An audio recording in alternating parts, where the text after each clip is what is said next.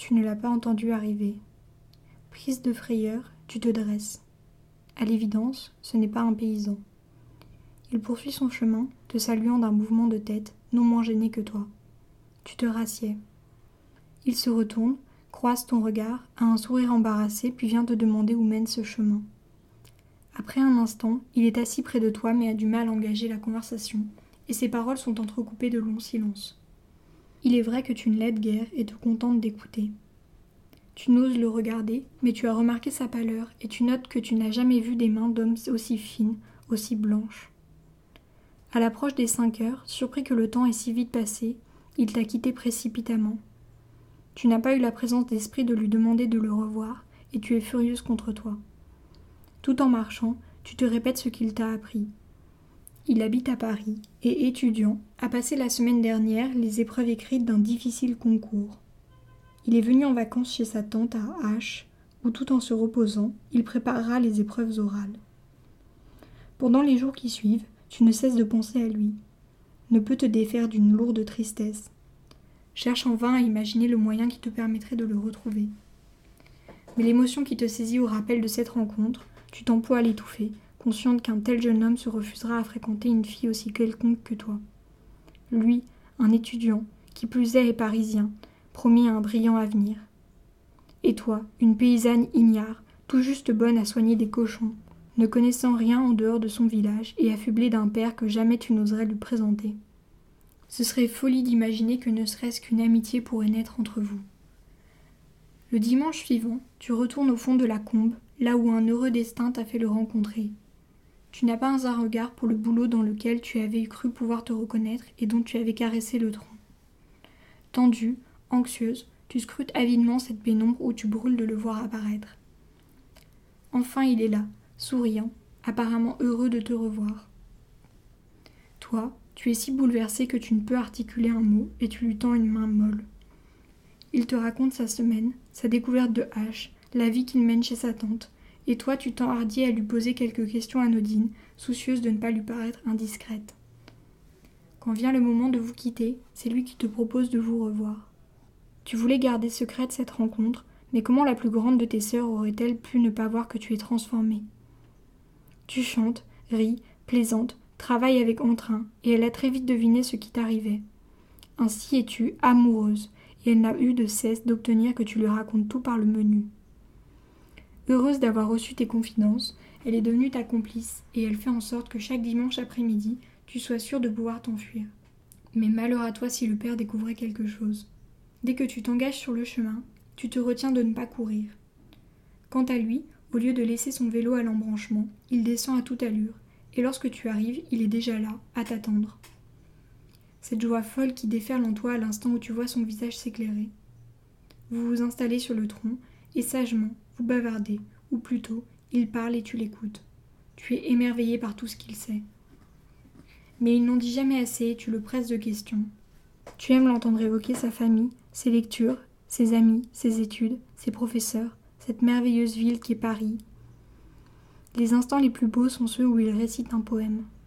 Mais justement, il ne récite pas.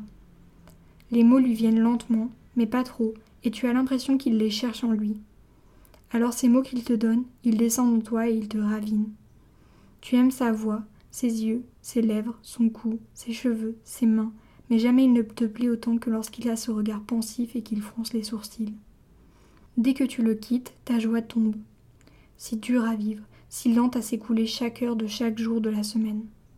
Et cette angoisse jusqu'au moment de partir, le dimanche, à redouter que le père ne rende impossible ton échappée mais tu te prépares à ce mauvais coup et te promets, s'il devait advenir, de trouver le courage de braver le père et de passer outre.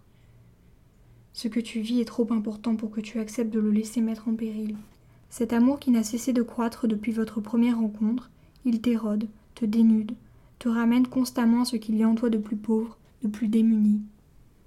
Souvent la nuit, quand il te tient éveillé, sa violence t'effraie, et tu t'étonnes qu'il ait pu prendre racine en toi un sentiment si extrême, si démesuré, pour aimer, il faut avoir beaucoup à offrir, et tu ne sais que trop que tu es dépourvu de toute véritable richesse.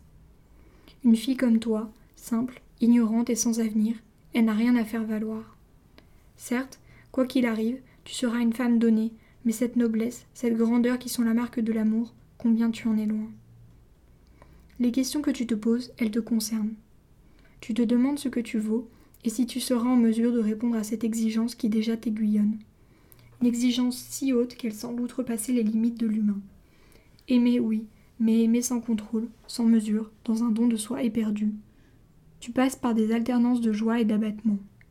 L'inespéré qui a soudain fait irruption et déchiré le gris de ton existence.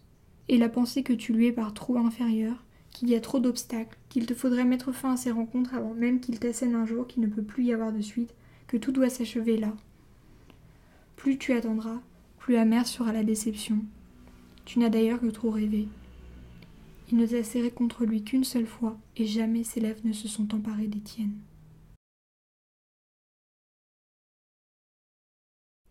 Bonjour, je m'appelle Léna et je viens de lire un extrait du roman Lambeau de Charles Juliet. Lambeau est un roman particulier. Il est divisé en deux parties, toutes deux écrites à la deuxième personne du singulier. La première, dont est tiré l'extrait que je viens de lire, est adressée à la mère biologique de Charles Juliet.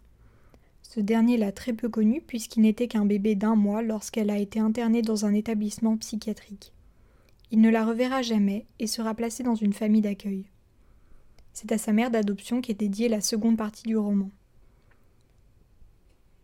J'ai choisi de lire un extrait de la première partie parce qu'elle est particulièrement forte en termes d'émotion. Charles Juliet retrace l'existence de sa mère biologique, à laquelle il traite mille rêves et mille espoirs déçus.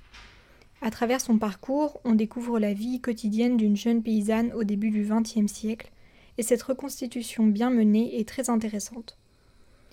On assiste à la déchéance d'un être profondément incompris et déçu de la vie qui lui est offerte, mais aussi à des moments de pur bonheur, comme lors de ses promenades dans la nature, ou lors de sa rencontre avec un jeune étudiant parisien, narré dans le passage que j'ai choisi de lire.